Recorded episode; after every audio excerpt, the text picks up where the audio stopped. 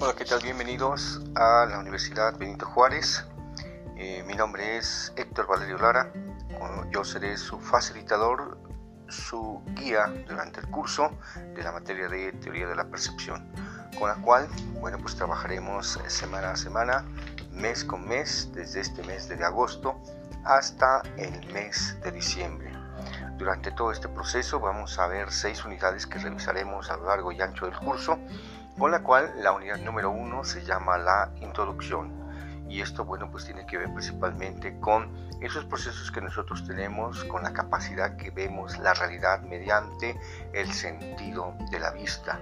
La unidad número dos se llama aproximación al protonivel, ya que nosotros tenemos esos procesos de percepción, bueno, pues también hay que ir viendo diferentes conceptos con los cuales nos van acercando más a la realidad y al mismo tiempo lo que nosotros percibimos a través del ojo humano.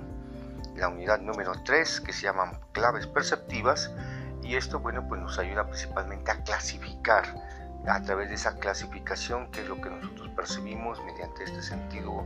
del ojo y que al mismo tiempo es eh, con el cual nosotros utilizamos de manera permanente en todas nuestras actividades.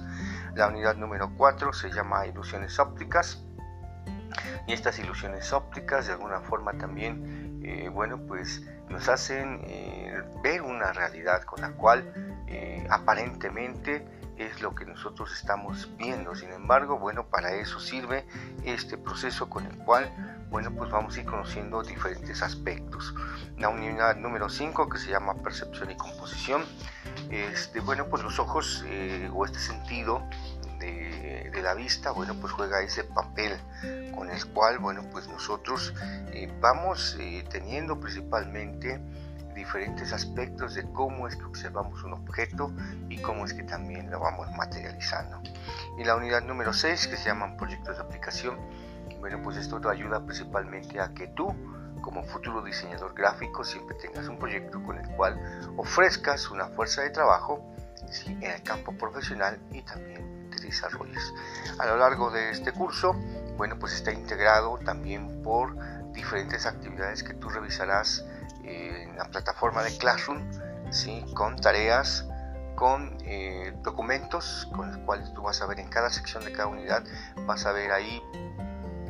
eh, materiales, eh, lecturas, vas a ver también documentales con los cuales tú te puedes apoyar, los puedes revisar durante las veces que tú quieras en el curso. también vamos a tener seis evaluaciones al final de cada unidad para que tú de alguna forma eh, puedas cumplir con cada una de estas actividades y también eh, después de haber revisado los documentales de los videos puedes participar en cada uno de los foros de cada unidad con el cual tiene una pregunta que tú podrás responder. Entonces el curso está diseñado para que tú como futuro diseñador gráfico tengas las mejores herramientas eh, teóricas y que al mismo tiempo te sirvan para tu formación dentro de la licenciatura y en un futuro seas un buen profesionista cuando salgas principalmente al campo laboral y des principalmente el desarrollo de tus mejores habilidades y ofrezcas un producto que te permita competir y al mismo tiempo ser un mejor profesional. Bienvenidos